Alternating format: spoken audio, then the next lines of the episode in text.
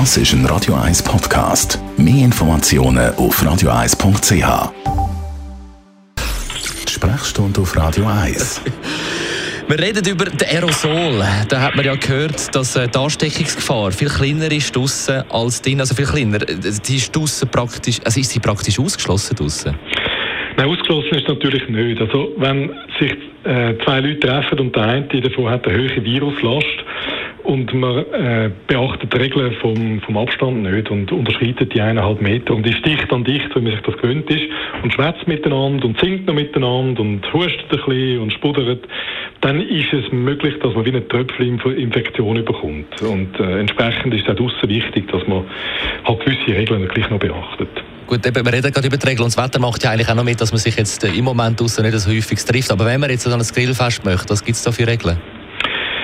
Also wesentlich ist, dass wenn man draußen keine Maske tragen will, dann sollte man anderthalb Meter Abstand haben. Ähm, und, und die Einhalte relativ strikt, auch wenn man schwätzt miteinander. Das ist noch schwierig, das muss man wissen. Wir alle haben irgendwann Tendenz, ein zusammenzurücken, aber trotzdem die eineinhalb Meter, die wären wesentlich. Ähm, ob schon es einen Haufen Elemente gibt für aussen, die uns helfen, dass die Aerosolinfektionen doch halt relativ selten sind.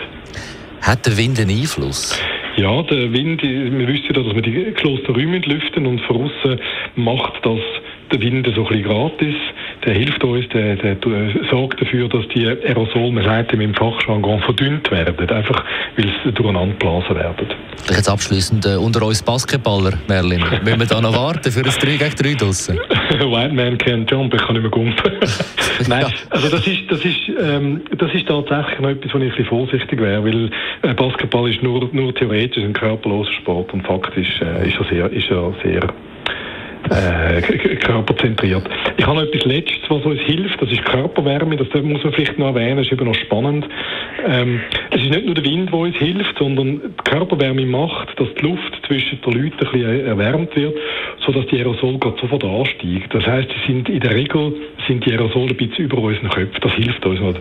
Aber trotzdem, wenn wir auf das Basketball spielen, müssen wir, das sagt ja grauhaft, grauhaft mittlerweile, müssen wir verzichten, müssen wir warten und äh, die eineinhalb Meter, die wir einhalten. Also in Sachen Basketball einfach das Wurftraining. Das einsame Wurftraining, oder? Wo man seit etwa eineinhalb Jahren nachher... Ich spielen ja, ja, ist gut. Also, so, also ich habe das ganz vergessen. Und sonst gibt es ja noch die Playoffs in der NBA. Ja, Merling, Guggenheim, Radio Eisarzt, vielen Dank. Bis gleich. Ciao, danke.